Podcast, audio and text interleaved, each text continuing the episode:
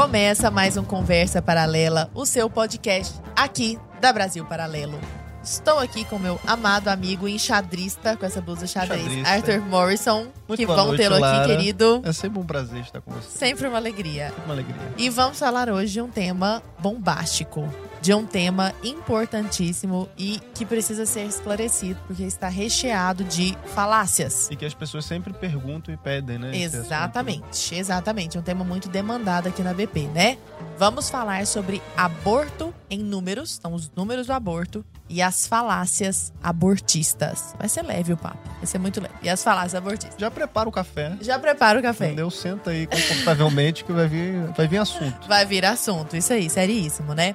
E estamos aqui com duas personalidades ilustres que falam muito sobre isso há um tempo considerável, que arregimentam esses números, esclarecem para nós. Então é uma alegria muito grande estar aqui hoje com Ana Carolina Derosa, que é farmacêutica, mestre e doutora em farmacologia. Seja bem-vinda, boa noite, querida. Muito obrigada, uma alegria estar aqui com vocês hoje.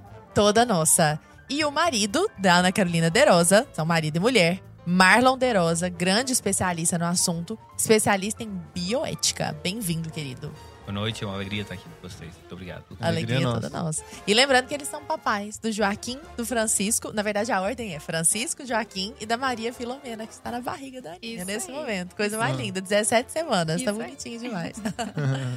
Queridos, que bom poder estar aqui com vocês. Marlon, você já tem, inclusive, obra publicada sobre isso, né? Comenta um pouquinho conosco sobre o seu livro. É, nós temos alguns livros publicados, né? É, eu publiquei, a Ana é coautora, né? Desse Uhum. aqui, que eu organizei. Precisamos Deixa eu mostrar aqui pra aborto, câmera. mitos e Nossa, o tamanho do Ó, livro, a meu massa. Deus. São Dá pra ver? 660 páginas, né? Ó. Olha São só. 13 autores, né? Eu fui organizador, escrevi cinco capítulos. Precisamos 20 no falar sobre aborto, mitos e verdades. Sensacional. Tem E todas as, as respostas, né? Assim, para quem quer, quer saber mais, né? É. Com certeza acha aí as respostas. é, esse foi o primeiro trabalho assim que a gente publicou. Uhum. Foi em 2018 a primeira edição, essa já é a terceira edição. E o objetivo foi bem esse, né? Responder todas as falácias, os argumentos sobre o aborto. Por isso a gente chamou, né? Pessoas, é, autores aí diversos. Né? Tem o Dr. Elion Gott Neto, né? Uhum. Tem é, um curso aqui na Brasil Paralelo. Inclusive, ó, pessoal, já, já começou aqui o compete, eu tenho que aproveitar ele. Já Entra levantou pra eu, pra eu sacar aqui. Entendeu? Então diga do curso Então, do pessoal, curso do Elion Gotti Neto na plataforma, tá? E tem curso também do Marcos Vinícius Lins, nosso querido, que Os tem dois um sobre curso aborto. sobre legalização da, da, da Maconha. maconha, dos, dos mitos da legalização da maconha. E também tem um sobre aborto e o valor da vida. Tá tudo na plataforma. Pra quem assinar acesso total 4K, garante esses dois e mais 90 cursos aí da plataforma. Isso certo, aí. Lara? Vou levantar a bola, a Tá. gente cortou. E aí? É, então esse aqui é, é o manual mais completo, né? E a gente publicou também, eu e a Ana, junto com um amigo médico, que é o Dr. Luan, publicamos o livro Abortos Ocultos. E eu tenho também esse livro com a doutora Denise Garcia, né? Vou também bem aqui. conhecida, ela é professora da UNB, aposentada. Abortos forçados. Abortos ó. forçados. Como a legalização do aborto tira das mulheres seus direitos reprodutivos. Olha Essa é na canela, só, né, dos Na abortistas. canela, porque E nós- parece contra-intuitivo, né? Exatamente. E os dados estão ali mostrando, né? A incidência de abortos forçados imensa. E ainda nesse ano vai sair um, né? Que a gente vai fazer um monte de spoiler. Estamos anunciando aqui, Ó, primeira mão. Que legal. que é o Mostra Números Lara. Abortados. Números abortados. Esse eu escrevi, esse é só meu, esse livro. Né, foi na verdade, uma adaptação do trabalho de Master em Bioética que eu fiz, que eu tratei só da questão dos números de aborto no Brasil e no mundo e em diver- diversos países. E aí explica né, bem a parte das manipulações de estatísticas. E Uhum. falando em manipulações de estatística, aliás, só a título de, que- de curiosidade para quem eventualmente queira adquirir os, os livros deles. Eu já li muita coisa do Marlon e ele escreve, os dois escrevem, né, já que vocês são coautores, de um jeito muito simples e palatável. Não é um negócio acadêmico, tecnicista, enjoado e afastado. É muito fluida a leitura. Então, fica o convite para que você, que não trabalha diretamente com isso, mas que quer saber sobre o assunto também, entenda. Até porque o assunto demanda que seja algo também palatável. né? Exato. Não dá pra ficar na academia. É um assunto que todo mundo tem que saber, tem que ir atrás dessas informações. né? Exato, exatamente. Marlon, seguinte. Fui pesquisar, fui sobre aborto, estudar sobre aborto, levantar as coisas, ler seus artigos, inclusive. E a primeira coisa que eu fiz foi ir ao YouTube e jogar assim, ó, aborto em números. E apareceu pra mim um vídeo rapidinho, muito didático, que eu imagino seja visto por vários alunos assim de ensino médio para fazer aquele trabalho, aquela redação, falando cinco mitos sobre o aborto.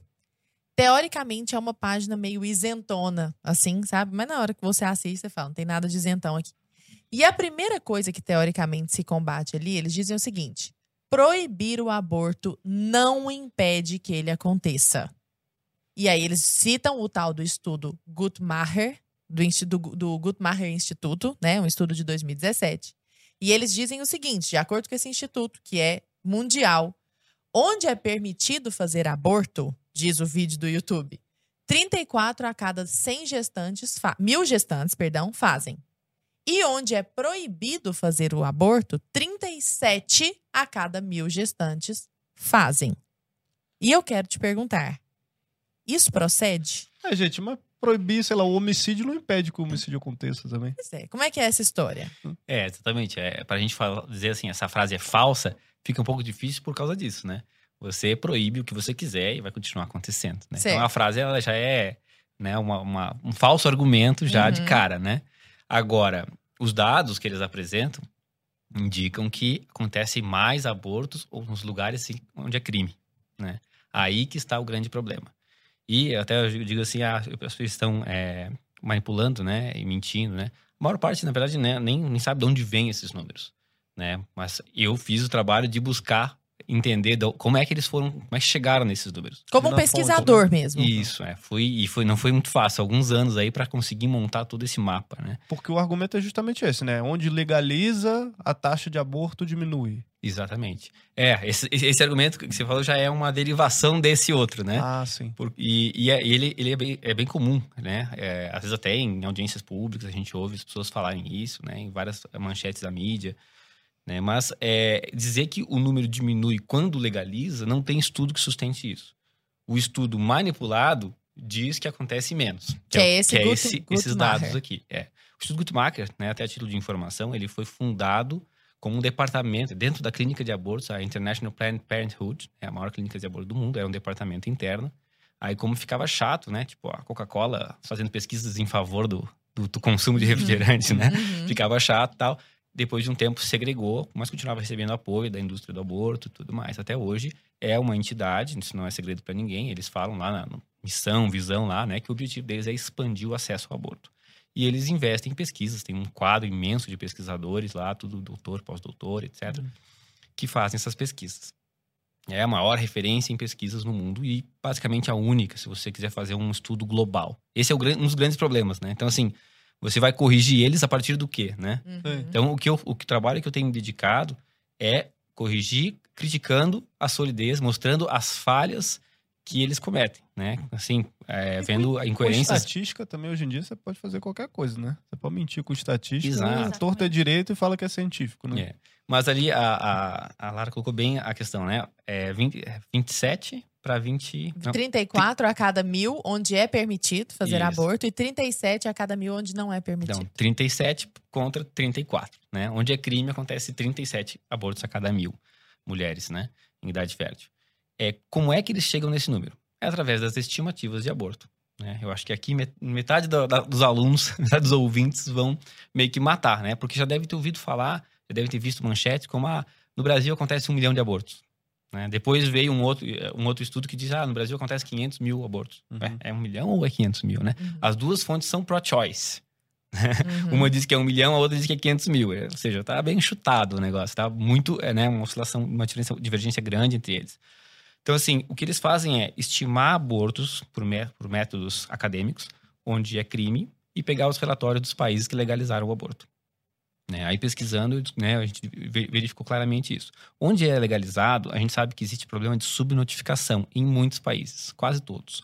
Estados Unidos, a Califórnia não fornece dados. Um estado extremamente populoso, uhum. onde tem uma política é, liberal uh, sobre aborto. Porque uma vez que seja legalizado, eles não são obrigados a fornecer estatística, é Exatamente. isso? Exatamente. Não há nenhuma lei, assim, com um mecanismo de punição, nada. Eles só pedem. Pede e faz quem quer. Vai falar, não. Exatamente. Não vou te dar. É, alega inviabilidade técnica, de né, diferentes divergências e qualquer coisa que pode uhum. alegar e simplesmente não fornecer. E, o, o, órgão centralizador, seria o CDC nos, nos, Estados Unidos, ou o mesmo Instituto de Pesquisa, não pode fazer nada. Tem que trabalhar com os dados que conseguir. E no Canadá, né, o Quebec é um que tem, assim, praticamente qu- quase zero informações dos abortos que acontecem lá. É, vários, vários estados, né? No, no Canadá chegou a acontecer uma época, tem um, no, no site da ARCC, uma entidade pró-aborto, pró-legalização, né? Que eles tinham lá os relatórios deles, e eh, que é o dado do governo, né? Que ele compilou. E aí tinha lá o número de abortos lá, 80 mil, 90 mil, 80 mil, 90 mil, 100 mil. Daqui a pouco, 95, 80. Foi baixando, né? Depois do ano 2000, se não me engano. Aí depois, passou uns 5, 6 anos, eles tiveram que voltar. Aí, aí tem um relatório assim, riscado o número, e aí um número maior. Ou seja, porque eles viram que a subnotificação estava muito grande, eles estavam tentando contornar esse problema, e aí conseguiram corrigir um pouco o número de abortos, né? Então eles voltaram retroativamente, uns 5 anos, corrigindo ali para mais de 20%, aumentando o número de abortos. Mas a bel prazer. assim. É, assim, aquela coisa, eu, eu, eu calculei, agora eu descobri que estava errado, então vamos Uhum. dar uma melhorada nos números e tal, né? Tá na boa intenção. Só que quando você é, quer fazer um estudo e uma afirmação como essa, você tem que conhecer a solidez dos números. Se os números são subnotificados no Canadá, nos Estados Unidos. Na Austrália, só tem um estado que é, fornece dados assim oficialmente. Os outros é tudo por estimativa, igual é feito em qualquer país com aborto crime. Então isso já põe por terra aquele argumento assim, ah, nós precisamos legalizar, porque daí nós vamos saber o problema, nós vamos Uhum. conseguir gerir o problema de saúde pública. É o Não, contrário. continua na escuridão com relação aos, a números. Isso aí é, os países envolvidos é assim, pior ainda em países que têm né, em desenvolvimento. Eu quero continuar falando também do, do aborto nos países vizinhos, aqui na América Latina e tal, mas antes eu queria fazer uma pergunta. Ana, é, como é que você enxerga, assim, quais são os principais argumentos que as mulheres utilizam hoje para optarem pelo aborto? É interessante que é, é muito comum a gente ouvir que as mulheres devem ter ah, direitos sobre o seu próprio corpo, né? Ou ainda é, quando argumentam assim que é, não tem condições de ter uma gestação agora, Financeiras e tal? Seja financeira, seja até mesmo emocional, é, questão assim de ah, relacionamento, se às vezes não está num relacionamento sólido, seguro, né? É, então, e, e é interessante a gente ver assim que muitas pessoas acabam trazendo é, essas dúvidas assim, né? Ah, mas em alguns casos, será que a mulher não deveria realmente ter esse direito? Porque sempre traz essa ideia, né? Ah, de que talvez aquilo seja muito difícil, muito sofrido, uma situação, né? É, é muito Quem que difícil. vai querer botar um filho nesse mundo cheio de É. problema, de guerra, né? Sempre esse argumento também? É, ou então assim, ainda não está na hora, né? Eu tenho ainda outras coisas para fazer na minha vida antes de ter um filho. E aí, bom, vão, surgindo aí esses argumentos, né? Mas é, a gente o que a gente percebe é que tem assim uma, uma, uma falha, né? Na, na- no que embasam esse, no que embasam esses argumentos, né? E aí a gente poderia falar aqui de uma série de, de, de argumentos, né? De embasamentos, né? desde a compreensão mesmo ah, daquela gravidez que o que tem ali, na verdade, é uma pessoa envolvida, é uma outra pessoa envolvida, então não se trata mais, né, somente do próprio corpo da mulher, Uhum. né? Então, enfim, a dignidade, a- o direito à vida, né?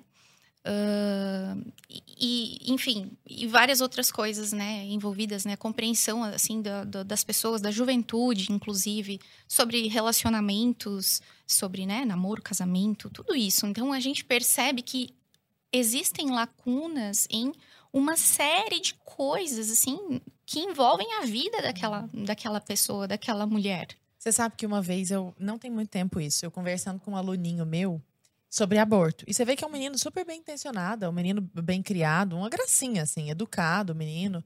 Ele, eu vi que ele realmente acredita totalmente no que ele estava falando. Ele falou assim: não, professora, mas até o terceiro mês, 12 semanas, eu sou totalmente a favor do aborto. Porque ainda não existem, é, não tem sistema. O que, que é o argumento que eles Nervoso, usam? Né? Não, nervoso. não tem É sistema- Cérebro. Não É, né? consciente. não tem informação É. de nada do Uhum. sistema Nossa, nervoso, Não tá, tá, tá. pensa, né? Ou não É, sente dor. não enfim. pensa, não sente dor, etc e tal. Aí eu argumentei com ele, falei, falei várias coisas. Falei, então, Então, uma pessoa que esteja em coma, que não está sentindo dor, por exemplo, não está com sua é consciência naquele então, momento, ou uma pessoa com. Alzheimer, por exemplo, que não tem consciência sobre si mesma, sei lá, alguma coisa assim. Então, essa pessoa você pode desligar também. Uma pessoa dormindo mesmo, que não tá Uma pessoa senciente no dormindo. momento. Uma ali. pessoa dormindo. Então, assim, que, que tipo de argumento é esse, né? E aí fica esse questionamento, ô, ô, ô Marlon. A gente sempre ar- argumentam que a gente não sabe quando começa a vida. E aí, às vezes, até as pessoas falam, "Ah, se a gente não sabe, então por que vai arriscar? Mas a gente até falava agora há pouco que esse é um argumento muito fraco. E eu queria saber, a gente sabe quando começa a vida? Exatamente. É, é comum a gente até meio ah, defensores da vida falar, ah, se a gente não sabe, a gente não pode ah, assumir o risco. É verdade, né? Se você tem um, vai implodir um prédio, né? Analogia, né? Uhum. É, vai implodir um prédio, mas você não tem certeza que ele foi evacuado. Você implodiria, né? Você tá ali com o detonador. Você é óbvio que não faria isso, né? Porque existe o risco, ainda que é hipotético, de matar alguém. Então isso já seria suficiente. Mas é, eu, eu sou contra essa frase, né? Dizer assim, ah, a ciência não tem consenso sobre a vida humana. A ciência tem consenso. A embriologia diz claramente onde começa a vida humana. E se você analisa o debate bioético, o debate dos abortistas, os abortistas de alto nível, eu gosto de falar, falar isso quando vem alguém defensor do aborto porque leu alguma coisa no Quebrando Tabu, eu digo, não, vai estudar os seus gurus primeiro, Uhum. porque senão eles vão ficar bravos contigo. Porque é falar que não existe consenso sobre a vida humana é uma coisa é, amadora para defender o aborto. Uhum. Vamos, vamos dar uma aula, então, como defender o aborto. Você tem que defender o aborto pela filosofia da coisa, pela ideologia. Né? E aí você vai entrar numa ladeira escorregadia completa, né? De O eugenia, subjetivismo. né? Não, Eugenia. E, e- eugenia. E eles vão é, ar- argumentar aquela questão que não é pessoa. É isso que os abortistas, por exemplo, médicos abortistas, né, que eles sabem que é uma vida humana, afinal de contas, né, estudaram medicina, eles têm que matar. Se eles têm que matar alguém, é porque é uma vida, né? Uhum. Eles sabem, né? Então não há, eles não têm dúvida nenhuma. A- Se a- não precisasse interferir ali, né? Pra- e, e se deixasse o, correr o, o- o rumo natural das coisas, eh, ali ia se desenvolver de qualquer forma, então você precisa matar pra Sim, poder ele- Exatamente. travar ali o. o- não, é, ele, interromper, por exemplo. Ali, ele né? tem que fazer o coração parar de bater.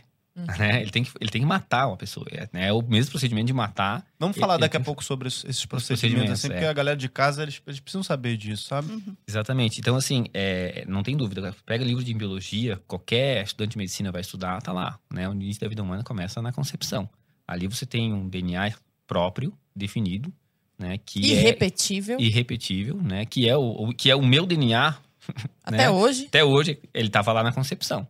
Né? Nada, nada é adicionado em termos genéticos é, depois. né? E se Não- nada não- não- interferir, ele vai se desenvolver, né? Exatamente. Não, não, não tem assim um momento de três, sem- de 12 semanas que a mãe dá uma carga genética extra para fazê-lo viver. Não. Até porque faço analogia, né? Você pega, por exemplo, barriga de aluguel. Uhum. Né? Você pega aqui é, um casal A e B, coloca na barriga da- de uma mulher, ele, é, indivíduo C. De quem que é o filho biológico? É do que. Do casal A e B, Do pô. casal A e B. Porque na, eles, o que, que eles fazem? Eles fazem a concepção de um embrião in vitro e colocam no ventre dela.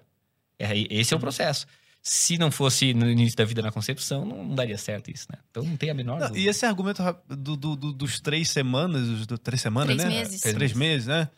Pô, é, é muito engraçado, parece, sei lá, agora quando a pandemia automaticamente acabou por decreto, aí o vírus sumiu. Uhum. É. É, é tipo assim, ah, depois de três meses, três meses e um dia, pô, aqui. É, agora já tem.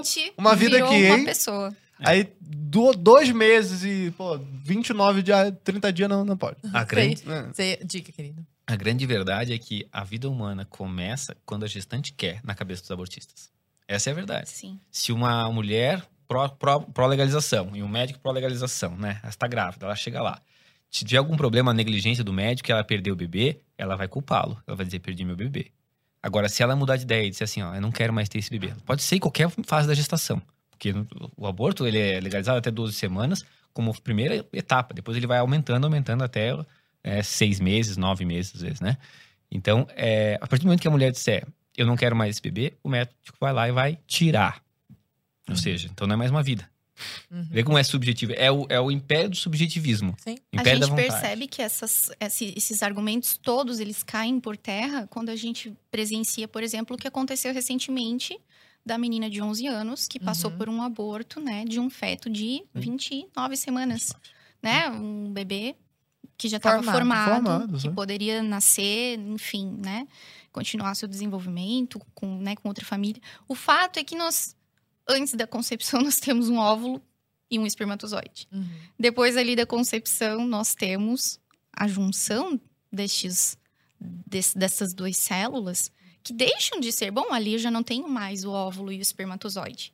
Eu tenho um novo organismo vivo formado com um novo DNA, com a junção daquelas, do- daqueles dois, né, daquelas informações genéticas. Nós temos ali então um, um novo ser humano que começa ali então o seu desenvolvimento.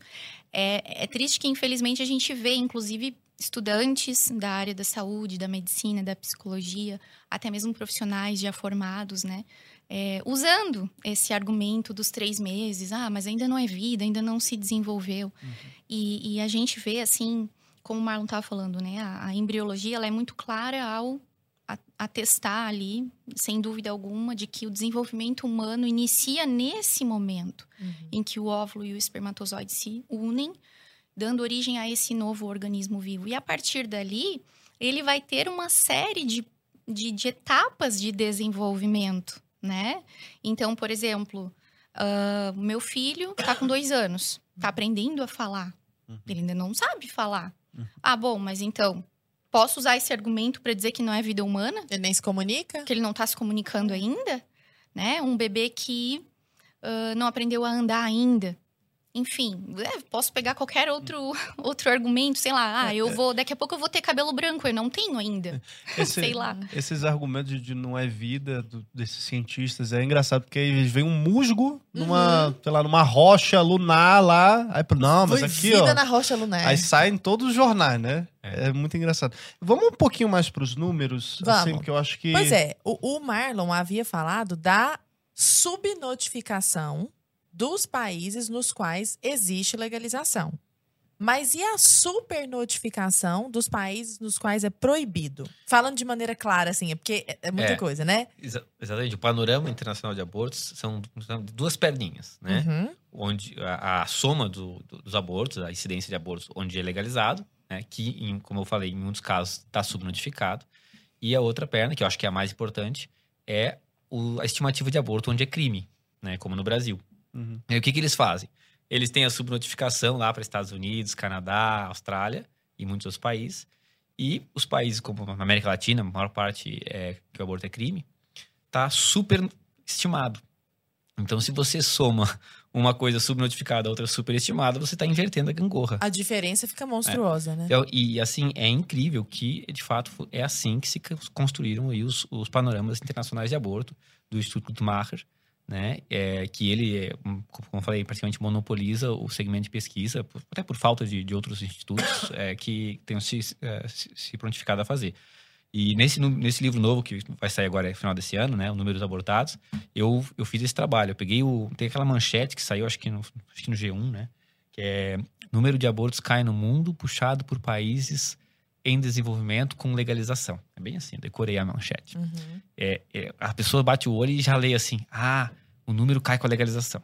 A manchete não falou bem isso, né? Mas, Mas é, dá a entender. dá a isso. entender isso. E todo mundo usa para sustentar isso aí. Lá mesmo diz que o, o estudo é o Abortion Worldwide do- 2017.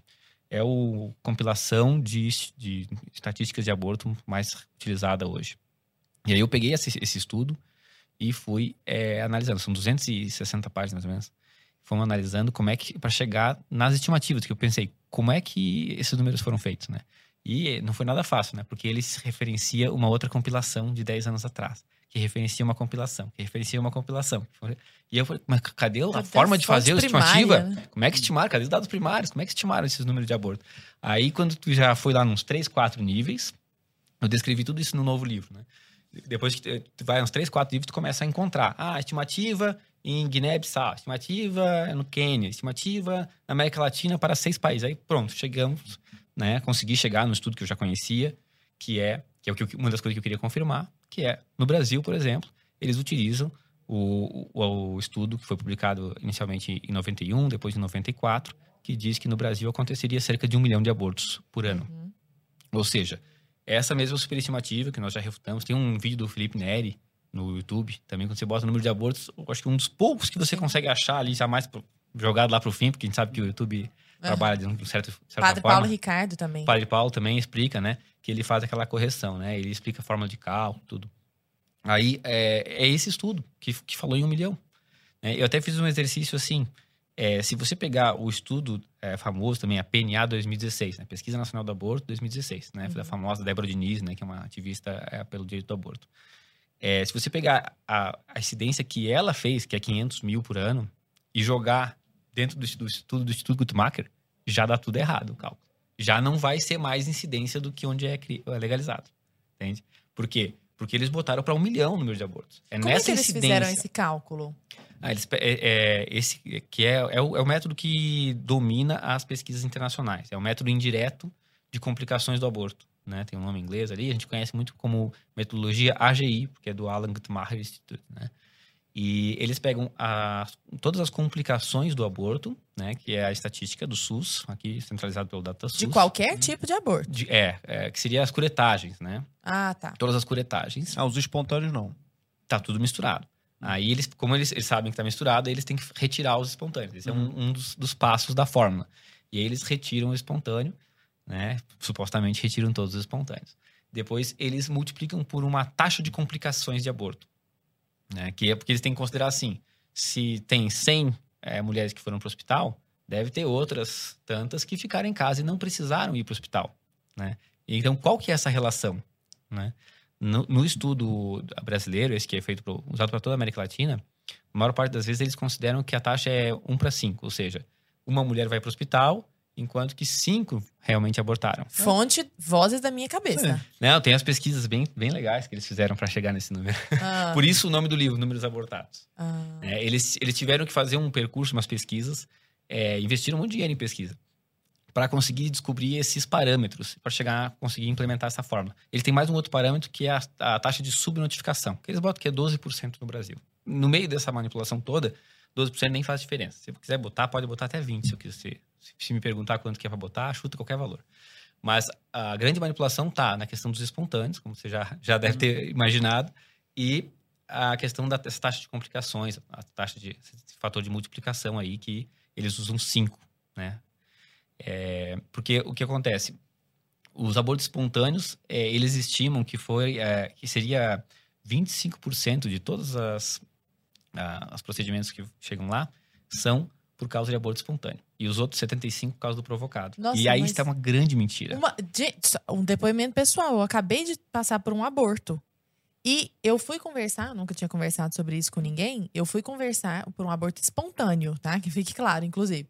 E eu fui conversar e todas as pessoas, todas as mulheres que eu conhecia já tinham abortado. Numa roda assim de 12, sei lá, umas 10 já tinham passado por algum aborto espontâneo em algum momento da gravidez. É muito mais comum do que a gente imagina. É, e sabe que é, o que é mais triste é que eles instrumentalizam a- o sofrimento das pessoas que passam por aborto espontâneo, porque eles, né, de certa forma, porque eles estão pegando os dados, eles estão é, sempre dizendo que acontece né, é, muito é, aborto provocado e pouco aborto espontâneo. né? eles têm que é, subnotificar, aí, ou subcalcular seria né, o, aborto espontâneo. E o aborto espontâneo realmente é, tem estudos que mostram isso aqui tudo. Eu, eu, eu busquei e mostrei dados aqui no livro. Né, cerca de 15% das gestações acabam em aborto espontâneo. Em algumas regiões, alguns países, alguns recortes, você chega a ter estudos que passam de 15% das gestações terminando em aborto espontâneo. Isso é, uma- é um número muito significativo. Uhum. né? Você pega no Brasil, tem cerca de 3 milhões de nascimento, dado aí antes da pandemia, né? que é uma baixada na pandemia, né? Então é, é muita coisa. Né? E, e aí a, a outra a manipulação que eles fazem é a, a taxa de complicações. Né? Eles fizeram um estudo para chegar na taxa de complicações. Um dos estudos que eles fizeram, eles foram na Colômbia, alguns países da América Latina, e começaram a perguntar nos hospitais, nas maternidades, para os profissionais de saúde, é, perguntar para pegar dados né, de especialistas. A opinião de especialista é um dos níveis mais baixos, mas é um nível de evidência científica. Né? E aí chegaram lá e perguntaram para um médico, psicologista, para uma enfermeira, né, qu- quantos abortos, é, quantos tratamentos pós-aborto você atendeu no último mês? Quantos tratamentos pós-aborto você atende num mês típico? É, quanto você acha que é, é, que é a taxa de complicações? Perguntaram para o médico. E os médicos saíram dando os percentuais, assim, chutando os percentuais. Eu digo, isso não é uma opinião médica. Uhum. Isso é uma opinião estatística. Sim. Né? Sim. E aí, no final, ele disse que não, é a opinião do especialista. Aí tá, eles fizeram essa, essa estimativa aí e chegaram nos números, foram tabulando e tal. Aí depois eles fizeram uma. Isso para chegar na taxa de complicações, né? Depois para chegar na, na taxa de. de desculpa, na, na, na, percentual de aborto espontâneo, né? Aí eles têm uma outra pesquisa que eles fizeram, que eles é, foram entrevistando mulheres que passaram pelo tratamento pós-aborto, passaram por curetagem, né? Eles pegavam lá pelas fichas, iam no contrato com as mulheres e faziam uma entrevista. E aí é, eles partem da premissa, que até né, tem que se considerar, que a mulher pode não querer dizer que provocou um aborto. Né? Uhum. Então eles fizeram um método, né? É o método Flazog, recomendado pela OMS. Esse método é eles fazem assim, ó, aborto, eles, eles, marcam a pessoa depois da entrevista, sem a pessoa saber, marca, essa aqui foi aborto provocado, com certeza. Ou o outro é possivelmente aborto provocado. e aí, por, com base no quê? Bom, se a pessoa confessou, tá garantido. Se a pessoa não falou nada, eles perguntam: "Você planejou essa gestação?" Se a mulher não planejou, eles já botam possivelmente aborto clandestino. Ou seja, toda mulher que tiver aborto espontâneo, mas estava grávida por uma gestação não planejada, Já entra é na estatística. como, abor como abortista. Que loucura. Como uma mulher que abortou seu filho. Olha a loucura. É um viés garantido, né? Sim. E é só ver. Se, se, se é 15 a 20% das gestações, é um monte de, de aborto espontâneo. Que... Esse número de um milhão de abortos no Brasil, ele continua sendo é, é utilizado, assim? Porque você falou que é um número de 91, 92. 91, 94 foram as duas, duas ah. publicações. Ele é, continua a... até hoje, 20 anos depois, sendo. 20 não, 30 anos depois, né? É, eles, na verdade, sim, eles pegam a. Eles criaram um estudo ali naquele momento. Naquele momento, eles, de certa forma, validaram a fórmula matemática, né? Que é, é o número de hospitalizações vezes 5, vezes 0,75, vezes 1,12, que é os, com base nesses indicadores. E aí, o que, que eles fazem? Todo ano, né? Qualquer pessoa pode fazer isso, pega essa fórmula e calcula em cima dos dados das uh, hospitalizações do DataSUS. Então eles vão dizer que não, o número é atualizado. Eu peguei as hospitalizações do ano passado, do ano retrasado, entendeu? Uhum. Mas a fórmula foi construída a lá fórmula... na é década de 80 e 90, uhum. né? É uma das coisas também que eu pego no pé da, das pesquisas é que é, para chegar nesses é, indicadores, além dessas pesquisas subjetivas que eles fizeram, que não tem isso, qualquer lugar sério você não vai considerar isso com validade epidemiológica, né? Uhum. Opiniões e tal. E, e tem uns estudos que eles pegaram como parâmetro de aborto espontâneo também para argumentar que o estudo foi publicado em 1980, com dados da Califórnia, né, no final da década de, de 70. e aí eles usam isso para todos os países que eles aplicam a metodologia. Ah. Na África, na América Latina, na Ásia. e, e, ainda é mais engraçado que o estudo é assim, ó. Eles queriam ver qual era a incidência de aborto espontâneo. Né? Mas o estudo, coitado dos pesquisadores lá que já devem ter morrido, né? Da década de 70 eles estavam pesquisando mulheres que usavam pílula só, para saber se o uso de pílula afetava a incidência de aborto, né, de uma agitação concebida da, dentro do uso. Ou seja, é só para usuário de pílula. Aí eles, só na Califórnia, na década de 70, né, que naquela época as mulheres também tinham gestações é, mais cedo, que isso uhum. afeta diretamente ao risco de aborto espontâneo. Então, assim, inúmeras variáveis para dizer que não tem como usar esse estudo mais.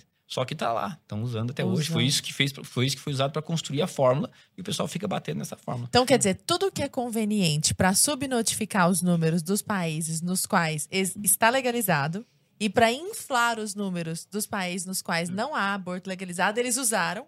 E aí a gente cria uma discrepância gigantesca, né? E fica né? parecendo, né? cria uma narrativa, conta uma história, né? Então Exatamente. torturaram os números até que eles confessassem o que eles quisessem ali. É, né? olha só, o, o, estudo aqui, ó, é assim, ó, a, a, aquele que eu falei do Flazog, né, que é o método recomendado pela OMS. Uhum. Eles têm a categoria certamente induzido, baseada na evidência física ou declaração da paciente. Provavelmente induzido, com base naquele. Isso aqui é tradução, tá, gente? Não é minhas palavras. Com base naqueles que não estavam na categoria anterior, mas que estavam sofrendo de sepse ou usaram um anticoncepcional no momento da concepção ou disseram que a gravidez era indesejada. Se você se enquadrar em qualquer um desses. Já era. Já era. Aí você pega, por exemplo, eu até botei aqui, ó. Nos Estados Unidos, com o aborto liberado há décadas, você tem. O próprio Guttmacher diz que você tem um número gigantesco de nascimentos fruto de gestação indesejada. Uhum. então, assim, toda essa gente, se passasse pela pesquisa. Gente, é o que mais tem, isso aí. Teria tem entrado tanto aqui aborto. em qualquer lugar uhum. do mundo. Tem um monte de gestação indesejada. E aí, todas que tiver aborto espontâneo, eles vão botar na pesquisa. Como é, aborto. É, provavelmente induzido. induzido clandestinamente. Então, com isso aí, eles. E ainda tem o outro que é possivelmente induzido, que é a, o, a, o pesquisador tem que aplicar o seguinte critério: se nenhum dos critérios anteriores se aplicar, mas a mulher estava usando o método anticoncepcional no momento da, da, da, da concepção, ou disseram que não queria gravidez. É parecido com, com o anterior. Só que assim, aí, além de ser um, uh, o próprio critério ser absurdamente é, enviesado, Uhum. tu- também mostra o grau de subjetividade, que o pesquisador provavelmente de viés pró-legalização bota o que ele quer. Vocês estão falando dessa, da- dessa indução, né? Ou dessa provável indução que os- as estatísticas é, colocam aí, né? A gente já está percebendo a narrativa aqui. O pessoal de casa, o pessoal de casa já está entendendo onde é que a gente está chegando aqui, Uhum. né? Com, esse- com esses dados, com a conversa e tal. Inclusive, é, eu queria entrar num assunto, falar justamente a respeito desses procedimentos, né?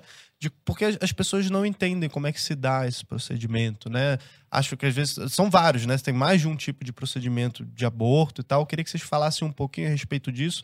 E antes eu queria relembrar até pro pessoal de casa, primeiro, para deixar o like. Deixa o like, né? compartilhe. Porque se não deixou o like até agora nesse possível. papo incrível Não é aqui, possível. entendeu? Já, já tá errado. Já tá errado.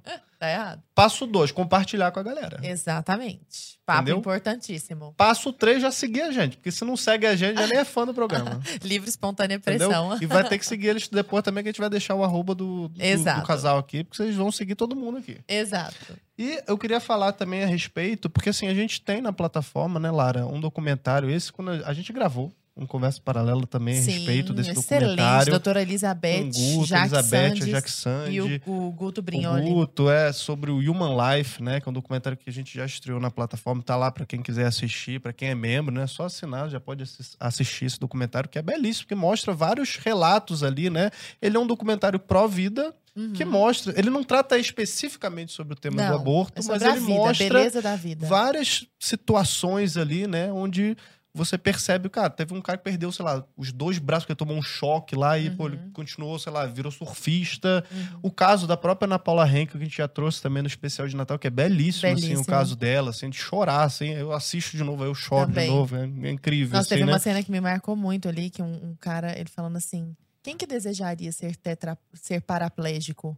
Aí você pensa, ninguém, né? Ele Sim. fala assim, eu. Porque eu sou tetraplégico. Queria ser paraplégico. E aí você fala, meu Deus, tipo, é tudo uma questão Ah, de perspectiva. E aí ele vai exato. mostrando como ele articula a vida dele, como a vida dele é valorosa. É maravilhoso, é Sim. incrível. E Human como, Life. e como chama. esse tema é tão importante e caro Uhum. Para nós aqui da BP também, eu queria aproveitar, né, já que é, esse programa a gente está falando nessa semana especial, né? Ontem acabou de estrear na plataforma também um documentário que é o Blood Money, Uhum. né, que é um documentário que faz uma investigação sobre a indústria do aborto nos Estados Unidos, tá? Então, o documentário ele mostra como o aborto legalizado é sinônimo de assassinato de bebês, além de apresentar os traumas irreparáveis que as mulheres sofrem sofrem pro resto da vida, né? Então, mostra o procedimento, essa parte depois do aborto, né? Uhum. Que também ninguém fala, né? Porque as Exato. clínicas falam antes, mas todos os traumas psicológicos que ficam para Mas nós vamos falar nesse podcast. e além disso, também, em novembro, já é spoiler também, a gente vai estrear aqui na plataforma. Então assina Brasil Paralelo, já tô falando aqui, Uhum. ó. Vai estrear Unplanned, 40 Dias, O Milagre da Vida, que é um filme baseado em fatos reais. Conta a história da ex-diretora da Planned Parenthood, Abby Johnson, que tomou que se tornou ativista pró-vida depois de testemunhar um aborto. Né? Então, Ah, não, antes de falar dos procedimentos, deixa que eles Essa- contem essa essa, história história. aí. Essa história é muito boa. vamos falar então um pouquinho dessa história. Conta pra nós, conta um pouquinho Da pra nós. Abby Aninha, você quer contar? Você É, conta, Marlon? É, essa, essa, esse é um caso famoso, né? Que a Abby Johnson, né? Ela se tornou uma, uma, uma grande ativista pró-vida ajuda muito o movimento pró-vida americano e internacional. Mas ela estava do outro lado, né? Como diretora da clínica de abortos, né? Achava que não tinha problema, aquela coisa, né? Tava com toda a narrativa e trabalhava lá no, na administração da coisa, né? E uma vez faltou uma, uma pessoa ali no staff do, do médico que fazia o aborto e tiveram que chamar ela, né? Ó, o aborto tá, tá para iniciar, não, não, não tem ninguém, vem aqui, só vai precisar segurar aqui a, equipamento de ultrassom. Ela é tal. médica, Ela não, ela era burocrata ali, né? burocrata. Ela é diretora. né? Diretora, né? Então ela né, cuidava do operacional, do administrativo, né? Mas aí ela entrou numa sala de aborto, né? E é, ela viu pelo ultrassom. Aí, do- acontecendo o aborto, né? Uma história parecida com o do, do Dr. Bernard Nathanson, né? Uhum. ele era, ele era médico aborteiro. O dia que viu no ultrassom, ele viu, né? Porque ele viu, vê o bebê tentando assim, reagir, tentando sobreviver, né? O tal do grito silencioso, né? O bebê Uhum. gritando. Então ela viu isso também. E aí, quando ela viu isso, ela entrou em choque, entrou em, em crise, né? E aí isso foi assim o estopim para ela sair fora do, dessa, dessa vida e, né, foi lá pro outro lado da rua onde tinha os ativistas pró-vida, né? Uhum. É, então hoje ela tá do outro lado. Isso é muito E como que são esses procedimentos? O mai- os, mais, os mais conhecidos clássicos, procedimentos assim, de né? aborto. É engraçado que as pessoas geralmente não, não sabem e quando se deparam com essa realidade de como é feito o aborto, muitas pessoas até mudam de ideia, né? Pessoas que É. às vezes são favoráveis Quando ao, vem um vídeo, assim, né? ou quando vem um vídeo e tal. É, então, assim, a maioria dos abortos que são feitos ali no, no início da gestação, primeiro trimestre, geralmente é feito aquela, aquele método de aspiração ou sucção. É, bom, até 12 semanas ali, com 12 semanas, o bebê já está formado, né? Mas mesmo assim, é feito com uma sonda, né? Coloca-se uma sonda no interior ali do útero e ele basicamente vai sugando partes do bebê até que todo o bebê Vai seja esquartejando o retirado. Vai bebê. Basicamente é, é, um se fosse esquartejo. um aspirador de pó assassino, né? Aham. Que como o bebê é pequeno, ele vai aspirar, vai, vai sugar o bebê. Né? E como ele, claro, ele é fraco ainda, os- esse a aspiração ela é fo- potente, então ela vai dilacerar. Já tem os bracinhos, né? O, o início daqui do bracinho, da perninha, vai ser tudo sugado porque é muito pequeno. Uhum. Esse seria o aborto menos, é, te- te- assim, um terror menor, né? As pessoas minimizam muito, assim, não, é aborto, a gente fala, ah, aborto químico, né? Toma, Uhum. toma medicamento e tal, ou então faz a sucção, ah, é o aborto mais, né? Mas eu- Soft. mais brando. mais soft, né? Porque depois o bebê fica maior. E aí é, é- é coisa de filme de terror, né? É, aí à medida que o bebê vai crescendo, aí vão precisando utilizar outros métodos, né? Até porque, imagina, o bebê ele já tem reações, ele já responde àqueles estímulos externos, ele já tem indícios de ter já um desenvolvimento nociceptivo, né? A capacidade de sentir é, algum tipo de dor, alguma coisa assim, né? Então, a partir de 12 semanas, eles já começam a utilizar outros métodos. Por exemplo, a injeção salina. Né, que faz lá uma injeção dentro do, do saco amniótico ali, que é basicamente um envenenamento, né? Vai até é, é, Chama envenenamento salino, né? é, envenenamento salino que vai, aquilo ali é tóxico, né? E vai, vai matando, vai, vai queimando ali o, o, o- bebê, né? Foi o que usaram no, no caso da menina, do, menina de Santa Catarina, né? Prova- provavelmente Eu foi o que usaram, né? Não se tem a esse. informação oficial, mas é, os médicos, pela, pela idade gestacional, né? 29 semanas, Uhum. é, o mais comum é usar esse. Na menina do Espírito Santo também, foi um caso que aconteceu dois, três anos atrás. É. Uhum. Também era 24 semanas, acho, né? Não tem o que desmembra também os... Isso, é. Aí tem o desmembramento e, e dilaceração, né? A tradução seria. né? É, aí tem assim, tem também aquela injeção que eles fazem direto no coração do bebê, que também é feito quando o bebê já é maior, né? Porque daí eles precisam fazer o, né, o bebê parar de viver, ter- né? Matar o bebê. É, então, para o coração, para daí depois ou induzir o parto ou retirando o bebê, né? Uma cesárea, Por né? partes, né? Enfim. É, a, a- o, o- o mais comum, é, o tardio é, é o DNA, né? DNA que chama, né? Dila- Dilatação e extração, acho que é a tradução que o pessoal usa. Que é, esse é o esquartejamento, assim, mais evidente, né? Corta Porque o braço, eles, corta é, a perna. eles pegam uma, tipo, um alicate um comprido, assim, né? Sim. E ah, dilatam o colo da mulher e vão arrancar a perna, arrancar o braço. Esse que mostra no grito silencioso, né? É, tem, tem, tem alguns vídeos, né? O grito silencioso ele mostra o por sucção também, acho. Tem um, um videozinho de por É. sucção, um aborto pequenininho, até pra mostrar que mesmo com 12 semanas a coisa já é Já extremamente reage. violenta, o bebê já tá todo Sim. formado, já tem, ele é pequenininho assim, mas é totalmente humanoide já pronto, Sim. né? E mas a, a- esse é, a dilatação, extração, ele tu vê assim a coisa de, de filme de terror assim, absurdo, porque você tem que mutilar o bebê, né? E no final tem que conseguir estraçalhar o crânio. Não, e é bizarro, porque o médico, ele precisa... Tirando as partes e depois ele precisa ir montando, montar né? o quebra-cabeça. Pra garantir Pra que ele tá conseguiu nada. tirar tudo. É. Caramba, E- eu não, E, eu e não esse. consigo nem imaginar. E assim, ó, chamam isso de direitos humanos. Direitos É. humanos. Fazer, a mulher fazer, pedir pro médico arrancar, fazer tudo isso aí, é direitos humanos da chamam mulher. isso de direitos humanos. O médico, ao fazer isso, está cumprindo uma agenda de direitos humanos, está Uhum. garantindo o direito humano da mulher. E o médico que se nega, muitas vezes, é Responde perseguido, processo. responde a algum processo. Ele é contrário coisa a assim. direitos humanos. Sabe o porque que ele se nega a- a, fazer isso com o Quando, bebê. as- quando argumentam fatores sociais. No sentido assim, ah, não, mas você tá falando isso porque você tem dinheiro, mas se você fosse pobre. Eu penso, bom, então, então, então pobreza é licença pra matar? Ah, Uhum. então joga uma bomba na favela.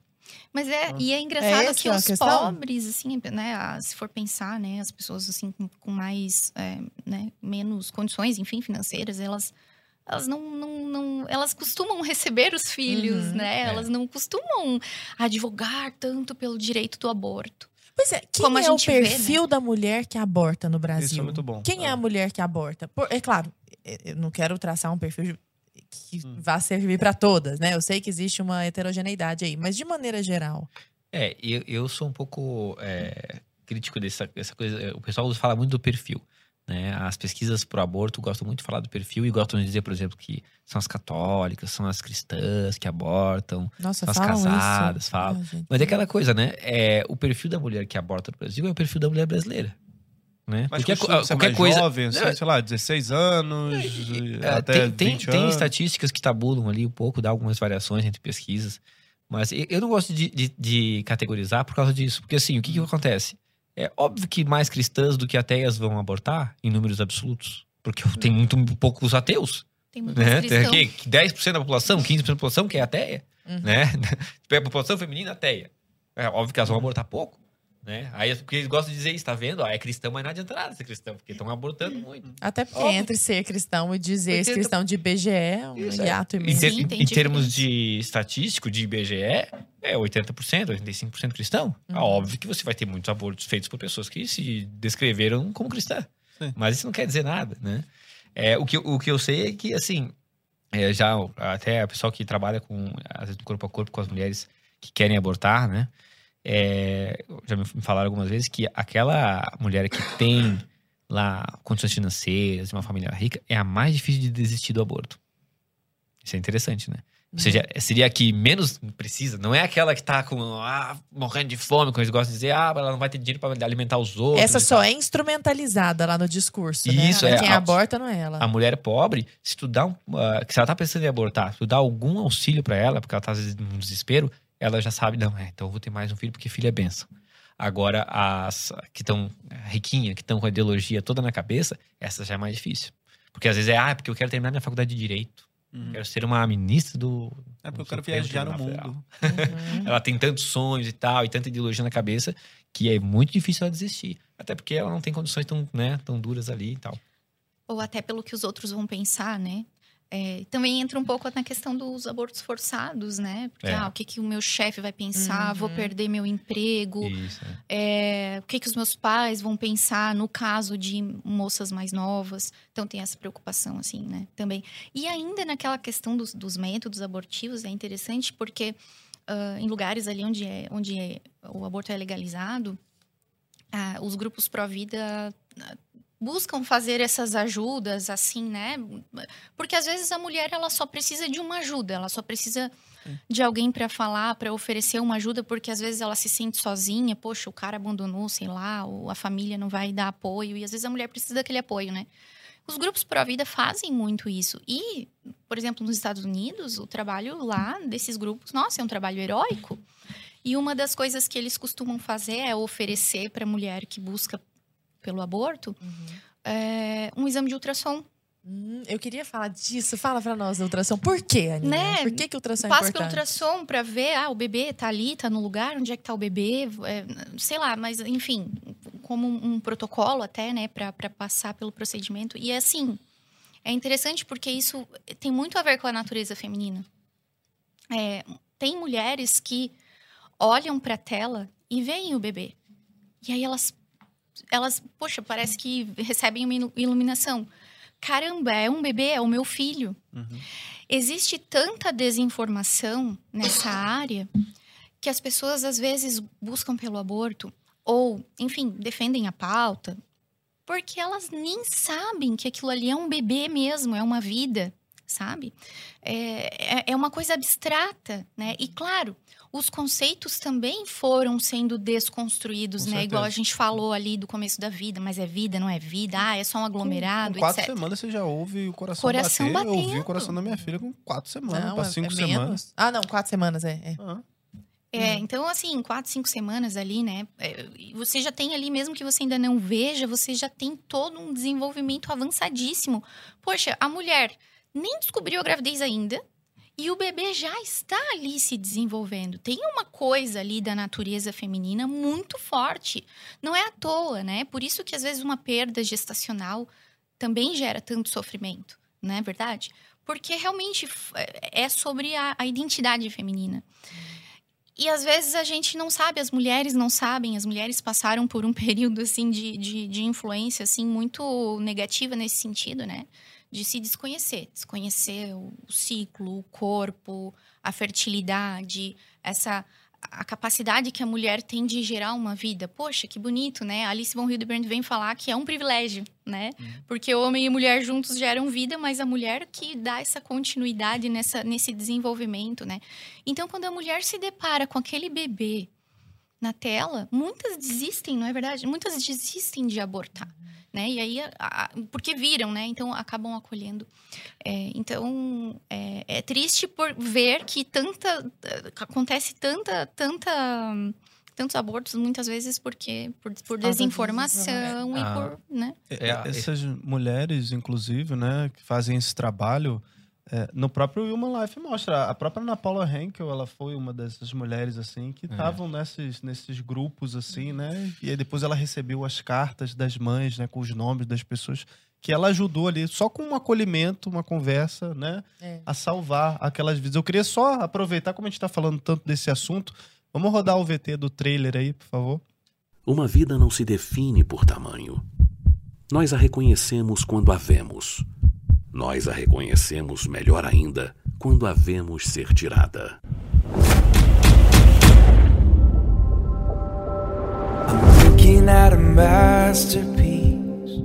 This is Abby. She's our newest volunteer escort. Abby, this is Cheryl Alessandro, clinic director. I'm listening to a symphony. This is my chance to make a real difference. As the director, you'll actually be in charge of the abortions at your clinic. Oh, I don't believe. Can you even hear yourself talk right now about these procedures? These are little babies. Nobody ever said abortion was pretty. What if I'm still making a mistake? It was like it was twisting and fighting for its life. Every life deserves a voice. Every child deserves a chance. You are more than just a choice.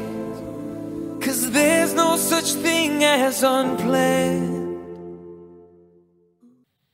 Então, lembrando, pessoal, esse e outros documentários, esses próximos documentários que vão também estrear sobre aborto, além de cursos sobre aborto, estão na nossa plataforma de streaming, tá?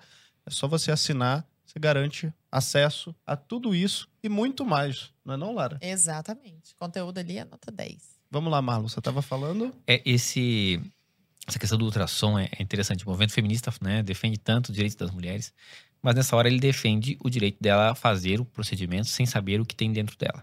É interessante, né? É contra a informação. Porque eles dizem que apresentar ultrassom deu uma hora, deu maior é, né, alvoroço quando o Ministério da Saúde, agora na, na, na gestão do Bolsonaro, colocou é, que é a recomendação, né? Não era nem recomendação, era só para perguntar, quando for fazer o aborto legal no Brasil, é, para perguntar se a mulher quer ver o ultrassom. Só fazer essa pergunta, as feministas ficarem indignadas. Não, isso não pode estar no, no, no hall de possibilidades. Quem sabe o que ela quer não sou eu, né? Exatamente. É, a mulher não pode saber o que tem dentro dela. Ela tem que tirar aquilo sem ver.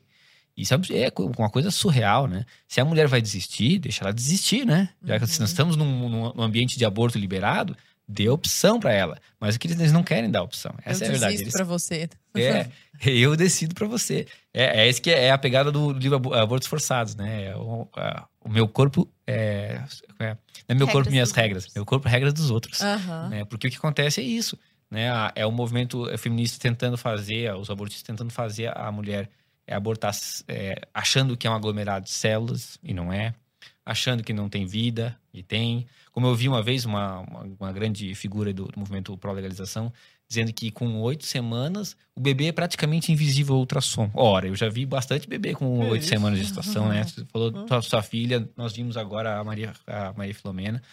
Não tem nada de invisível, nem com seis, seis semanas. Então, assim, simplesmente mentindo para a pessoa talvez pensar diante do desespero, diante de um, às vezes um, um, companheiro que ah, saiu de casa, uma situação dramática que a mulher precisaria de ajuda, aí você vem com mentira, diz ó, o teu bebê é transparente ultrassom, isso não é nem bebê, isso aí, ó, não chama de bebê, é aglomerado de células, você tira que nem tira uma, uma cutícula. E um dos é principais é argumentos que eu vejo, Marlon e Ana, é a respeito também dos casos de estupro, né? Porque eles sempre usam esse argumento. Você pega as feministas, qualquer feminista defendendo o aborto vai falar, ai, mas em casos de estupro? Aí quando você vai analisar, eu queria até que vocês falassem a respeito disso, assim, porque eu olhei já um tempo atrás, assim, nem sei se está defasado o número, assim, mas é tipo, sei lá, menos de 1%, assim, dos casos. E aí usam isso como se fosse para poder defender todos os 99%. Aí quando você vai ver as reais justificativas mesmo, ah, mas por que que as mulheres estão abortando, é por causa de estupro mesmo? Aí vai ver que, tipo, é por um. São uns casos banais, assim, sei lá, 90 e tantos por cento é porque, é, tipo, é porque eu quero, é porque eu quis. É só porque, sei lá, eu saí, fui na balada, conheci um cara, e o cara, sei lá, e a gente transou, aí irresponsavelmente, aí beleza, é, tô com um filho, aí o cara saiu, e é isso, aí eu quero. Agora é. eu vou tirar o ABB porque eu não, eu não tenho mais. Eu não, já não tive a responsabilidade ali de assumir o risco, né? E aí eu quero viver minha vida e tal, então não quero mais. É assim que funciona? É mais uma vez, eles usam, né, a mídia e todos os, os, os que trabalham pela pauta, né, usam do sofrimento das pessoas para levantar o assunto e fazer, porque o que, que, eles querem? Eles querem pegar esses casos extremos, né, e, e, e jogar na mídia para causar ali toda uma sensibilização, uma comoção e fazer as pessoas pensarem: nossa, mas realmente, olha só, como é que a gente vai aceitar que aquela pessoa que passou por aquele sofrimento ainda leve adiante? Então tá ali, ó, tá usando mais uma vez usando do sofrimento das pessoas para fortalecer a pauta deles, né? Quando na verdade é, é, a gente pensa assim, poxa, mas será que o aborto realmente vai solucionar o problema dessa, dessa pessoa que passou por uma situação terrível que a gente não pode nem imaginar? Será que vai realmente solucionar? Ou será que vai trazer mais problemas ainda para essas pessoas, né? Então, é, a gente já leu relatos de mulheres que infelizmente passaram por isso e que não abortaram e hoje tem filhos, né, crianças ou até já adultos e falando, olha, a melhor coisa que aconteceu na minha vida foi eu ter o meu filho, né? Às vezes é aquela pessoa que vai estar tá lá dando suporte uhum. para aquela mãe na sabe, velhice. Sabe que pergunta que eu queria que fizessem? Toda vez que uma mulher desistisse de abortar, eu queria muito que alguém fizesse essa pesquisa. Esperasse um ano, dois anos, assim, numa fase ainda difícil do bebê. Não é esperar 20 anos, não, porque já pegou amor já. Pega numa fase difícil, um ano ali. Chega pra ela e fala assim: e aí, você arrependeu? Você queria ter abortado? É. Pergunta depois de uma noite mal dormida. Uma, depois de uma noite mal dormida. Eu te garanto. Agora faz o contrário. Vai atrás das mulheres que abortaram e pergunta para ela depois de um ano assim, ó. E aí, isso te persegue? E eu quero saber que feminista que tá lá com essa mulher um ano depois, dando qualquer tipo de acolhimento para ela. Uhum. Quem é que vai dar acolhimento? É o Movimento Pro Vida, é o Hospital Santa Terezinha, é, é, a galera religiosa ou sim. não religiosa, mas que esta sim é defensora da vida, inclusive da mãe. Uhum. Isso é uma coisa estapafúrdia, sabe? É, é, tão, é tão falso, é tão maquiado, me deixa puta na vida. Agora, um, diante de uma coisa tão abjeta dessa, eu queria saber de vocês, por que, que a gente tem um monte de organizações internacionais. A gente tem essas instituições promovendo essas pesquisas claramente falaciosas. A gente tem um movimento feminista diante disso. Que espécie de articulação é essa? E o que, que move essa articulação para um desprezo tão profundo da vida humana? É, a gente tem uma, bem documentado, né? Um arquidocumentado essa estratégia da cultura da morte, da indústria da morte, né? Uhum. Isso vem de muito tempo, vem de movimentos ideológicos aí variados, né, que envolveu aí no, no início do século passado os, é, o pessoal é, comunista, é, feminista, né, que se, se, integraram ali, os eugenistas e os uhum. controlistas. Né? São três grandes forças que se uniram né, há algumas décadas é, para implementar a agenda do aborto juntos. É, nós temos aqui no livro Precisamos Falar sobre Aborto, Mitos e Verdades. Eu fiz um capítulo só sobre essa questão mostrando historicamente os malthusianos, né, neo-malthusianistas, uhum. acreditavam que o mundo cresceria, em termos populacionais, é, de forma descontrolada, né? É o argumento do Thanos lá nos Vingadores lá. Isso. Que tinha que matar metade do, do universo para poder É. prosperar. Até hoje tem muita gente que, que diz isso, né? O pessoal vem na- na- no centro de São Paulo e, e aí acha que, que tem muita gente, né? Vai lá pro interior para ver se tem muita gente, né? Uhum. A população mundial, eu fiz até um exercício aqui. A população mundial inteira caberia é, no território brasileiro e daria densidade populacional de Campinas. então, Sim, assim, sim, é, ficaria arejado ainda, né? É, não existe, isso é tudo- são tudo fa- falácias, né? Mas que algumas décadas era- eram muito difundidas.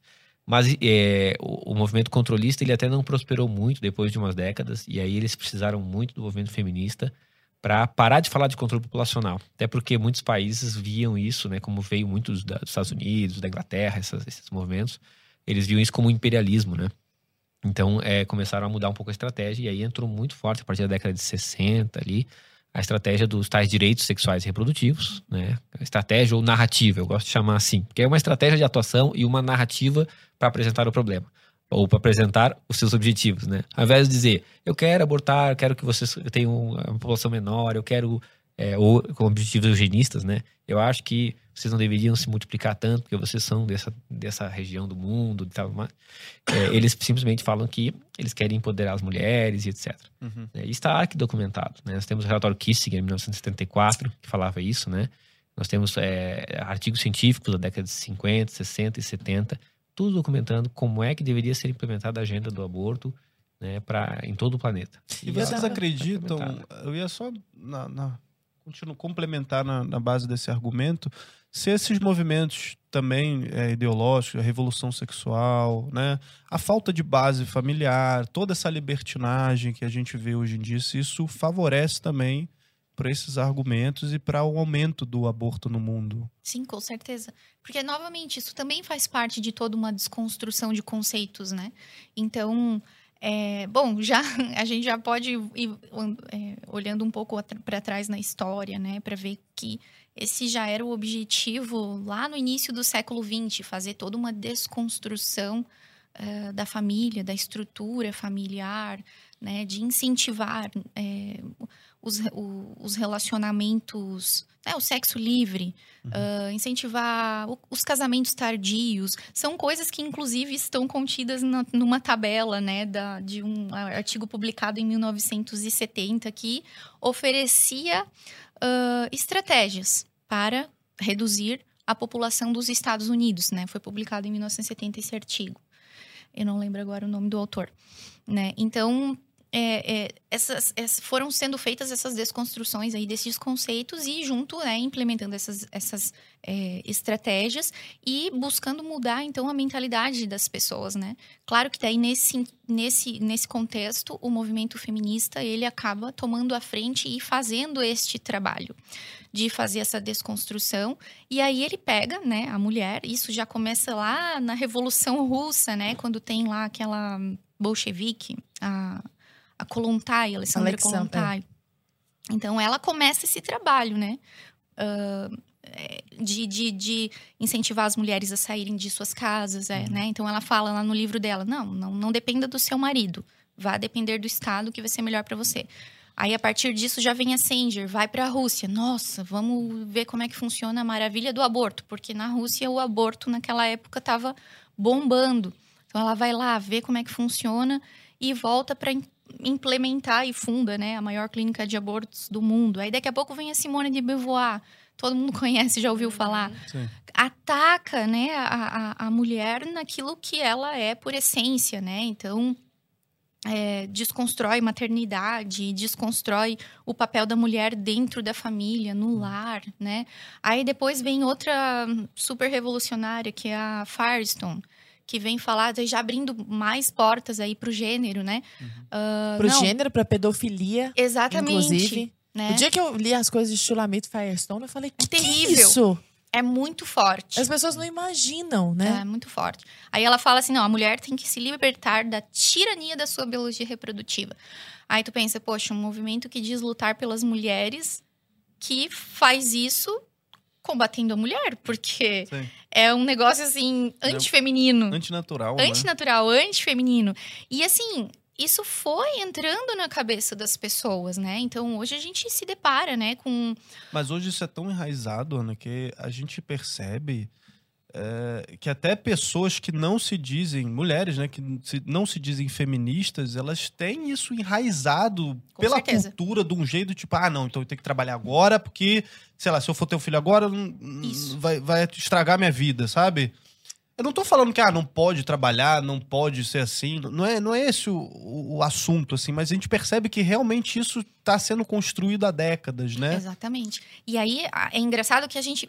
Hoje a gente está numa fase em que a gente consegue ver o resultado deste trabalho do movimento feminista. A gente está, inclusive, num momento antifeminista muito forte. Ah, o aborto é um- uma pauta que, de fato, entra né, na- no, no balaio ali do, do trabalho do movimento feminista, porque nessa é, nessa nesse incentivo das mulheres, né, de serem livres, de adiarem a maternidade, de não dependerem do marido, etc. Sempre com aquela mesma, né, com aquela mesma base. E, e hoje a gente vê, tá? Qual é o resultado? Hoje a gente vê aí ah, muitas mulheres que de- deixaram passar já, né, a, a sua fase eh, reprodutiva e já enfrentam uma dificuldade, né, para conseguir engravidar, para conseguir ter filhos e acabam, né, sofrendo com aquilo, né? Ou mulheres que cometeram um aborto, e sofrem traumas, mas assim, não é só uma tristeza, não é trauma mesmo. São assombradas por Sim, aquilo. é- é- é- Vale muito a pena ver as coisas da Zezé Luz sobre isso, Isso, né? é estresse pós-traumático mesmo, né? De, um- de, de um, de um pós-aborto, né? Porque então, o corpo já estava preparando para aquilo e aí do nada você interrompe Isso, o e aí processo. você né? pensa assim, poxa, a mulher tem um útero, aquilo ali não é à toa. Aí, de repente, poxa, todo, todo mês, todo ciclo, né? O corpo da mulher se prepara para receber um bebê. E as feministas podem espernear o quanto elas quiserem e dar quantas pílulas elas quiserem. Mas a biologia feminina funciona dessa forma. Todo ciclo, a cada mês, a mulher vai liberar um óvulo, vai reorganizar todo o seu interior ali do, do útero para receber um bebê, né? Então, essa é a natureza feminina. Se há concepção, esse bebê começa a desenvolver, a mulher nem sabe, né? Mas todo o corpo dela já está se readaptando para acolher aquele bebê. Aí, quando falam que é um aglomerado, mas como assim? Se até o meu sistema imunológico abaixa, sua parasita, atividade né? Pra eu não combater o para que o bebê não seja combatido, eliminado, como o corpo faria, por exemplo, diante de um vírus, de gripe, sei Um lá, uma estranho, bactéria, né? né? pra- Não, ele não faz isso, ele faz o contrário, entendeu? Aí tá, não, pra- justamente para acolher aquilo ali, ou seja, o corpo da mulher funciona dessa forma. É óbvio que se tu for lá e fizer um método de sucção e retirar o bebê por partes dali de dentro, ou seja lá qual for o método utilizado, aquilo ali vai gerar consequências para aquela mulher. Não é à toa que muitas desenvolvem depois problemas de ansiedade ou o próprio estresse pós-traumático, que não é Depressão incomum. profunda, incurável. Depressão. É. Agora, é, é claro, o processo de aborto, ou, na verdade, a adoção seria uma alternativa, junto com políticas públicas de conscientização a respeito do que, que um ato sexual faz, né? Que é um filho, é o resultado que se espera. Mas a- as políticas de adoção são importantíssimas nesse ponto para auxiliar uma mulher que eventualmente não queira ficar com seu filho, né? É, como que é hoje no Brasil isso? Vocês têm conhecimento a respeito de como que é? Demorado, não é? Porque eu sei que há muitas instituições pró-vida. Mas isso depende do Poder Judiciário também, e não uma depende? fila Como que também é? de famílias que querem É, adotar, né? Tem, tem uma fila grande, né? E tem aquele problema de perfis, né? Às vezes é, muitos querem bebê pequeno, né? Uhum. Nem, nem tantos casais querem é, uma criança maior. Mas é, a informação que eu tenho é que a fila é maior do que a disponibilidade, né? Tanto é que muitas pessoas a gente conhece, gente, né? Que tá há anos na fila, tudo. Né? Além de ter um procedimento, claro, né? De, que, que é um pouco moroso, deve, não deveria ser tão moroso, Uhum. talvez em algumas etapas. Mas tem essa questão, né? Então, assim... É, Até para resolver o problema é burocrático nesse É. país. é, Exato. então, a- a- a- as pessoas que têm uma gestação e querem é, fazer o que chama a entrega legal, Uhum. né? Elas eh, não devem recear, isso também é uma desinformação, um, medo que às vezes surge. Não, há, não é crime algum, né? É, é totalmente amparado na lei e, e você vai deixar um casal feliz, né? Porque tem uma fila esperando mesmo. Então, é o processo- Sim. processo de entrega legal, né? Se é o caso, alguém tá, tá ouvindo, tá numa situação assim, se informe sobre a entrega legal, né? Tem, até queria deixar, tem um, um aluno meu do curso é, de eh, Defesa da Vida que tem o perfil Católicos Adoção no Ah, que Instagram. legal. Que ele é especialista em adoção. Nossa, só. E, e é legal, ele fala uma aparecer na tela aí, assim. pessoal. E, então vale a pena no Instagram, acho que tem Twitter também, Católicos Adoção.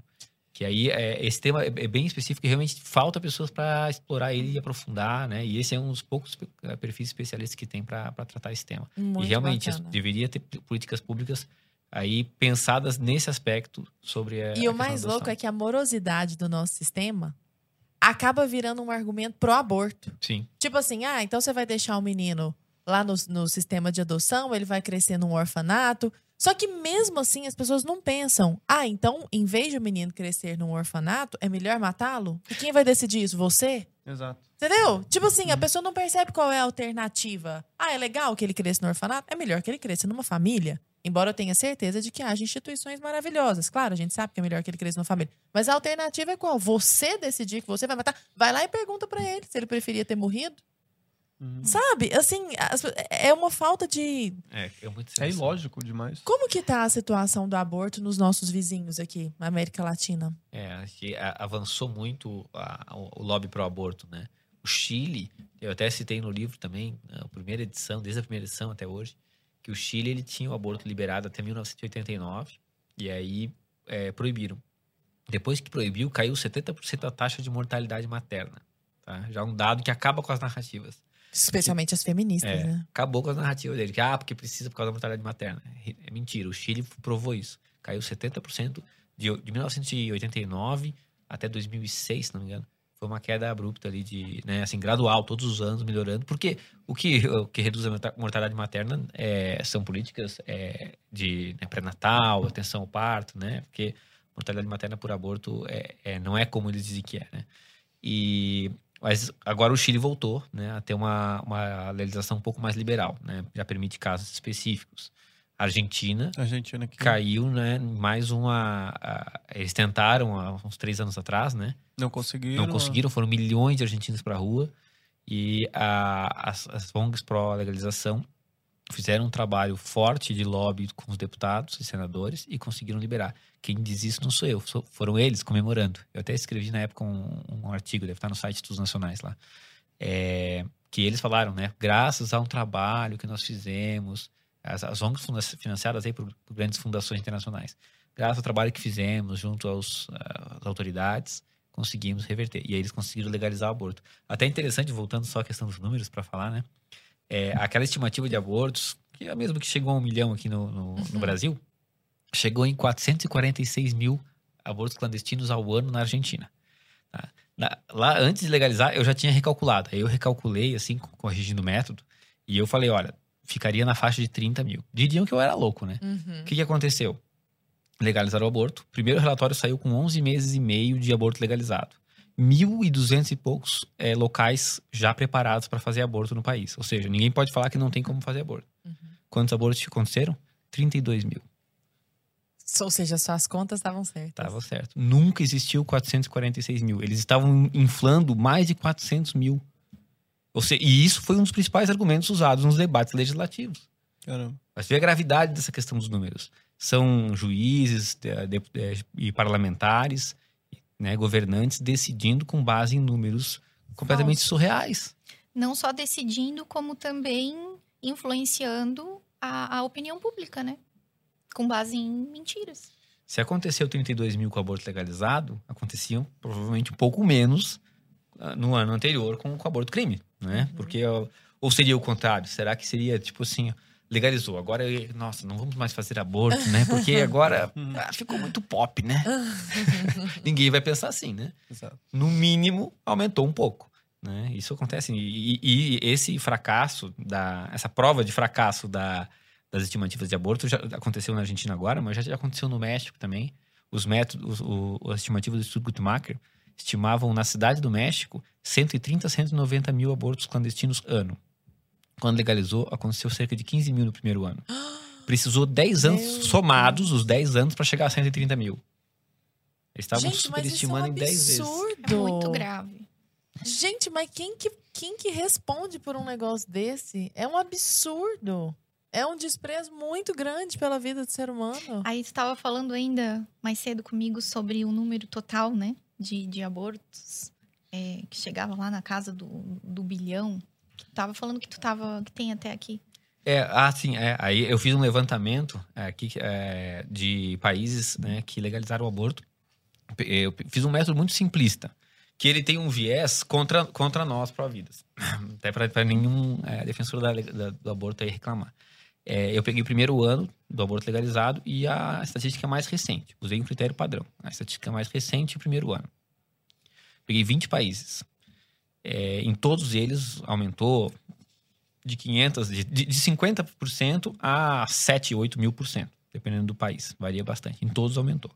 A população desses países somados dá 3,6 bilhões de pessoas. Tá? E é, isso dá, né? Nós temos 7 bilhões mais ou menos no, no, mundo, né? Então você vê que é bem expressivo esse levantamento. E a, segundo o Instituto Guttmacher, o aborto é legalizado para cerca de 70% da população mundial, 60% a 70%. Então, como eu, eu fiz esse levantamento que abrange 3,6 é, bilhões, né, mais da metade da população mundial, nós temos um, um resultado definitivo. Né? Se alguém encontrar assim, ah, sei lá, tem estatística de Portugal, o pessoal gosta de usar muito. Uhum. Ah, porque quando tu pega o primeiro ano e o último ano, teve um pico, uhum. né? Foi lá, acho que começou em 8 mil, 9 mil, teve um pico, foi a 11 mil e agora baixou de novo. Né? Aí o cara pode ah, não, então, tá vendo? Ó, legalizar o aborto. Resolveu. Resolveu, diminuiu o número de abortos. Você tá pegando um país. Eu peguei 20, que contemplam 3,6 bilhões de pessoas do mundo. Tá? Então, esse, esse é, um, é um levantamento definitivo. Qualquer coisa que você me provar ao contrário, não vai desfazer o somatório do, dos cálculos. Uhum. Né? Além do que, o meu método é muito simplista e ele, e ele reduz a. a né, porque ele não considera o pico. Né? Porque nos Estados Unidos, por exemplo, começou década eh, 1970, 200 mil abortos, foi para 600 mil em, ali em 73, porque a legalização do aborto nos Estados Unidos foi gradual, né? Tinha 20 estados legalizados quando, quando teve a decisão do Roe versus Wade de 73. Então foi, começou em 200 mil, e foi a 1 milhão e 600 mil ao ano, e depois foi caindo e agora estava a 600 mil. Aí o pessoal quer comparar, às vezes, ó, começou com 600, está terminando com 600, tá vendo? Não subiu o número de abortos, hum. mas como é que foi a curva? Uhum. Ficou por décadas lá na faixa uhum. de mais de um milhão. Né? Além de ter subnotificação até hoje. Até hoje, né? Então. Pessoal, é... infelizmente, precisamos encerrar. Tá muito bacana, vocês são excelentes, esclareceram muita coisa para nós. Mas eu queria que vocês comentassem um último recado, não é, Arthur? Foi muito né? bacana, não foi? Nossa, excelente. Nossa, eles são muito é, didáticos, assim, organizados, Chuva né? Também, Chuva né? de dados, exatamente. não tem que a gente tá realmente precisando. Porque... Precisando. Virou um debate emocional, assim. Exato. Virou um debate totalmente no campo emocional. Uhum. Que bacana ter gente que fala assim. Mas aquele último recado, assim, você fala, cara, isso aqui é o, é o coração. É isso aqui, não pode sair desse podcast sem se dar conta disso. E as redes sociais, claro, ah, é deles, claro, pra gente poder sociais. seguir todo mundo, sim, né? O pessoal de casa continuar acompanhando esse debate e se nutrindo também desses números, né? Até para poder contra-argumentar quando vier alguma feminista jogar essas frases soltas é. assim. Ou algum desavisado também, né? Se a pessoa cai lá de paraquedas, acha que tá falando uma coisa ótima. E além disso, também assinar Brasil Paralelo já para falar, mesmo. porque também ó, a Ana trouxe, inclusive, dado, ela tá falando das feministas, a gente lançou a Face Oculta do Feminismo, que trata de todas essas ondas, essas revoluções feministas que culminaram também nessas narrativas do aborto. É. Tem também invasão bolchevique, toda aquela uhum. questão da Rússia ali também, né? Da, da a invasão comunista, né? No, no, no maior país do mundo ali, né? Sim. né? Então, isso tudo está sendo tratado dentro da plataforma, além dos cursos né, que a gente tem a respeito do aborto, do tema, né? Esses três filmes aí que o terceiro vai estrear em novembro, mas já temos dois filmes da plataforma, um que estreou ontem, o Blood Money, uhum. e já o Human Life o também. Human então. Ó, tem muito conteúdo, não deixe de assinar, o link tá na descrição. Se você é uma mulher jovem e está olhando para todo esse papo pensando, não, mas feminismo não tem nada a ver com isso. Vocês estão confundindo feminismo. Não deixe de assistir a face oculta do feminismo para ver que tem tudo a ver com isso, né? Tudo. Mas, então, pessoal. Aquele, aquele ser, né? Aquele tutano, aquele recado final. É. é, eu acho assim Se que. quiser falar pra câmera, inclusive. Ó, a, a câmera é do drama. Ó, fala pra então... aquelas mulheres, entendeu? Então, pessoal, acho que assim, o recado que, que dá para deixar aqui é se questione, né? Não acredite tão facilmente nas manchetes, uh, nos argumentos, é, nas falácias, né? Se questionem. A, a, gente chegou num ponto de ver que até mesmo artigos científicos que estão aí embasando diversos, é, diversas informações acerca aí dos números, eles apresentam inúmeras falhas, né? Então, a gente precisa se questionar porque sempre há algo mais que a gente pode descobrir, que a gente pode aprender e, e principalmente assim nessa questão uh, do bem para as mulheres, né? Será que o aborto realmente é um direito? Será que o aborto realmente é um bem para as mulheres? Ou será que ele não vai causar mais mal do que bem? A gente já sabe a resposta. Então, assim, vale a pena se questionar, se aprofundar no assunto e buscar outras informações que muitas vezes a gente não encontra tão facilmente aí nas, nas na grande mídia, uhum. né? Então, vale a pena. Qual a sua rede social? Ana Carol Derosa, Instagram. Boa. É, é última é, ponto assim que eu gostaria de trazer é que o todos esses argumentos que tentam relativizar, né? Citou aqui, a, a, aborto até 12 semanas, tudo bem, uhum. ou até 20 semanas porque não sente dor. Né? Existem inúmeros argumentos em diversas fases da gestação. Né? O que, que todos eles têm em comum? Eles estão condicionando a vida da pessoa, o direito de nascer né, dessa pessoa, a uma característica. Né? E a pessoa não é a sua característica, né? Nós não podemos condicionar só né, o direito de viver, o direito de continuar vivo, para pessoas que têm braços e pernas, porque tem gente que nasce sem, né? E os direitos humanos têm que ser garantidos para as pessoas independente das características dela. Nós não podemos condicionar direitos humanos. Isso é muito grave. Né? A pauta de direitos humanos está completamente dominada, né? Tanto é que eles dizem que o aborto é um direito humano. Mas uma coisa que é mais genuína como direito humano é justamente o direito de nascer. Porque ele só tem esse direito. Ele não, é, ele não trabalha para ter direito trabalhista. Né? Ele não tem direitos específicos. Ele só tem que ser garantido esse direito. Né? E, é claro, antes que fale que, sobre o local de fala, né? nós temos que lembrar que o aborto é também um direito do homem. Né? E leiam abortos forçados. Uhum. Aqui a gente prova, né? Que é Até porque muitos... a mulher não faz sozinho o filho, né? É, a começar porque é, o, é, né, é filho da, desse homem, né? E muitos homens exercem o direito de aborto na mulher que tiveram relação, forçando a abortar. Né? Então, ele, o aborto, quando legalizado, ele dá um direito para muitos homens cafajestes uhum. que forçam as mulheres a fazer o aborto. Né? Ao mesmo tempo que, quando legalizado, ele tira o direito de muitos pais de terem seu filho. Porque Exato. quem decide é só a mulher. Porque ele não pode nem forçar para abortar, nem forçar para não abortar. Né? Então, essa questão do direito de fala é uma falácia ridícula que nós temos que banir, né? Até porque senão vocês estariam as pessoas estariam praticando uma, uma discriminação de gênero para com a gente que é homem. Até né? porque 50% dos mortos são homens e Exatamente. 50% são mulheres. Como é que uma feminista pode defender isso, sendo que ela está matando metade da população de bebês que é de mulher, então, entendeu? É assim. Maravilhoso. E Muito o, sua rede social, Marlon? É, a rede social no Instagram é arroba Marlon Derosa. É a principal que, que, que eu tenho Fora utilizado. os livros, né? Além dos livros, se encontra no Google aí, né? Na Amazon, todos, na livraria Ana Derosa. Perfeito. Excelente, excelente, Marinha. Arthur. A gente Pô. sabia que ia ser massa. É, com certeza. Eles né? são, eles são fantásticos. Pessoal, muito obrigada pela presença, viu? As portas estão sempre abertas para vocês. Voltem sempre. Obrigada também. Pra gente foi uma honra, uma alegria. Um grande prazer estar aqui com vocês. Obrigado, foi uma grande alegria. Um beijo. Pessoal de casa, até a próxima. Beijo, meu povo. Até a próxima.